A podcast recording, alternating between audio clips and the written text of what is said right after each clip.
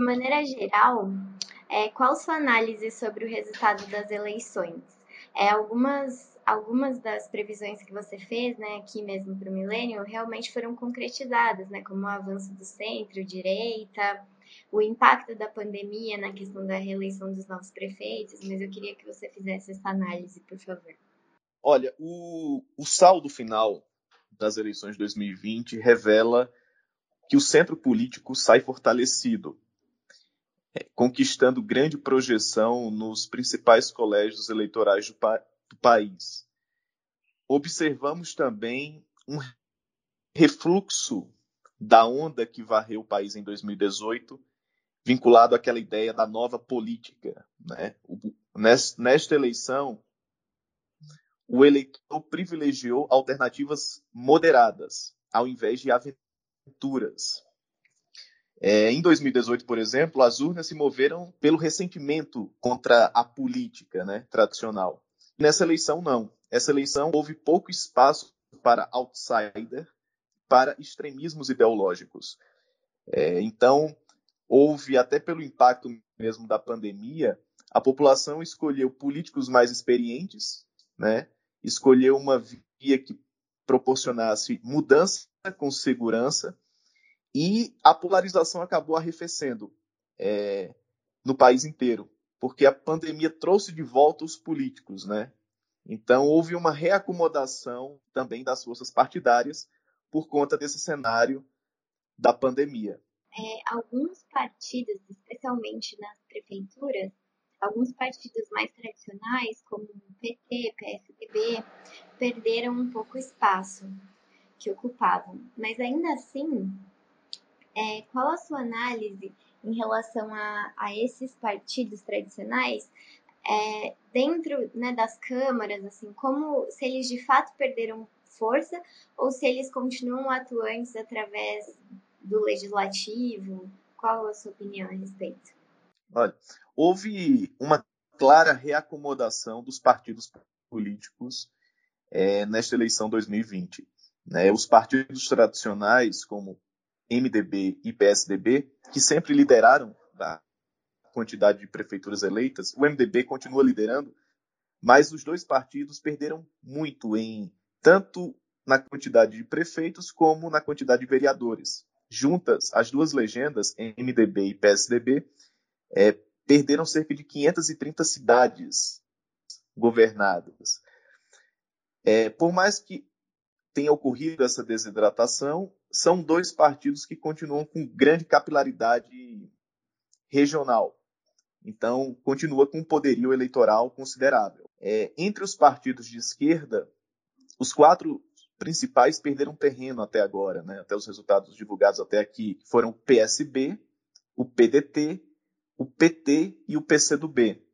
A exceção no campo da esquerda foi o PSOL, né? Que o pessoal meio que recupera esse voto da esquerda mais jovem, de um eleitorado mais jovem, e conseguiu se reinventar. Não é à toa que o partido, com Guilherme Bolos, foi para o segundo turno em São Paulo e também disputa o segundo turno em Belém. Então o pessoal conseguiu capitalizar o eleitorado de esquerda, ocupando um espaço que o PT lá atrás chegou a ter destaque. Eu também abordaria outras três características no conjunto partidário.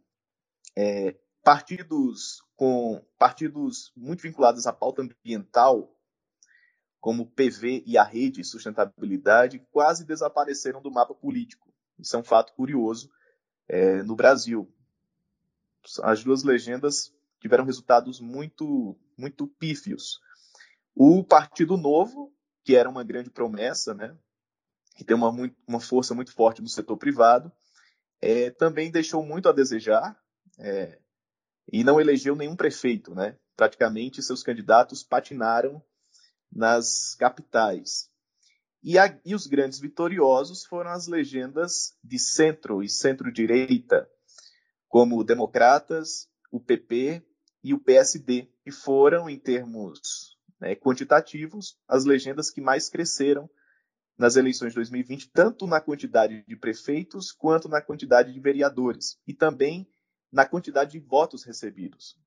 Então, isso revela é, com clareza brasileiro distante do, dos extremos e fugindo da antiga polarização entre PT e PSDB, migrou agora para um campo político mais moderado, é, composto por essas legendas médias que agora é, vão brigar no pelotão lá da frente. É, e a gente tem notícias, né, que essa eleição foi, foi a maior, a gente teve a maior abstenção nos últimos 20 anos. É, você acredita que, além da pandemia, um pouco da descrença política pode ter contribuído para o não comparecimento às urnas? Sim, esse fenômeno da abstenção tem sido uma crescente no país, influenciado não só por essa descrença com, com os partidos políticos e com a política, mas também muito influenciado por conta da pandemia. Né? A pandemia se tornou um fator importante nessa eleição municipal. É, o ambiente de cuidados sanitários deu protagonismo aos prefeitos, trouxe moderação, exigiu responsabilidade dos gestores públicos, é, eu diria que arrefeceu também a polarização ideológica e resgatou a importância do exercício da política. Né?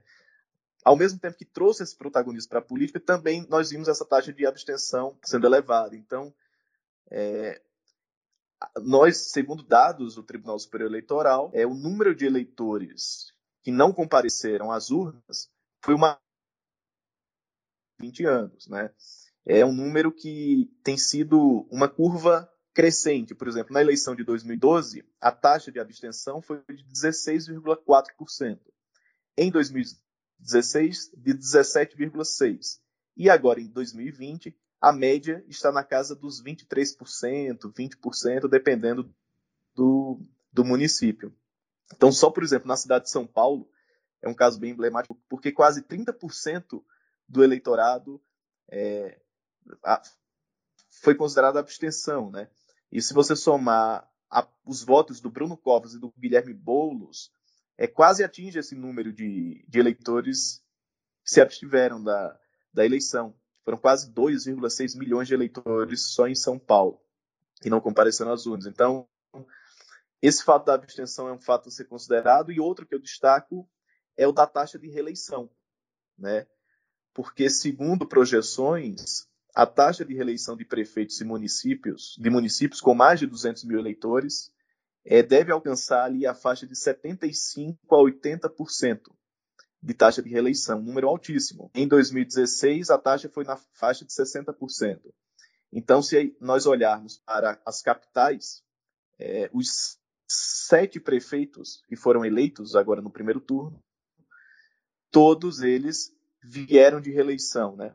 Então, assim, só não Salvador, mas ele era o vice-prefeito. Então, quer queira ou quer não, é uma, é uma continuidade, é uma reeleição. Em suma, nós tivemos uma eleição mantenedora, como chamamos na ciência política, com recondução de grande número de prefeitos, e tudo isso influenciado por esse ambiente da pandemia, né, que trouxe é, mais moderação para os gestores públicos e o próprio eleitorado refletiu isso nas urnas, é, arrefecendo um pouco a polarização ideológica e resgatando um pouco, trazendo de volta a política o presidente Jair Bolsonaro ele teve um peso eleitoral bem limitado, né? Na, uma influência muito limitada nos municípios. Você acredita que o fato dele estar sem partido possa ter influenciado ou tiveram outros fatores? É, além da, da gestão é, complexa do presidente Bolsonaro durante a pandemia, que isso custou eleitores ao presidente da República, eu percebo que Bolsonaro pecou muito ao não ter conseguido formar seu partido político, o Aliança pelo Brasil. Ou até mesmo dele hoje não estar dentro de um partido político, né? porque seus apoiadores ficaram dispersos e muitos não obtiveram sucesso. Então, e o Bolsonaro se limitou a dar apoios específicos, apoios pessoais e ocasionais em algumas lives, algo meio amador, mas ele não mirou um campo político, né? Então acabou que seu, seus apoiadores ficaram dispersos e o presidente da República não conseguiu transferir votos, principalmente nas grandes e médias cidades. A pandemia explica sim um pouco desse fenômeno, porque custou eleitores ao presidente, mas também mostra que é, a falta de um partido político prejudicou muito a estratégia eleitoral do presidente da República. É, então, nós tivemos uma neutralização, digamos assim, do, do bolsonarismo, e que é um alerta para o cenário de 2022, né? porque o centro político emerge das urnas muito mais fortalecido, apesar de ainda não ter um nome, é, um nome que personifique, que vocalize uma alternativa eleitoral. Mas, sem dúvida alguma, é, essa relação para 2022 deixa um cenário muito em aberto e interessante que nos próximos dois anos nós vamos conhecer o desfecho final de quem terá sucesso e de quem serão os grandes vitoriosos daqui a, a dois anos.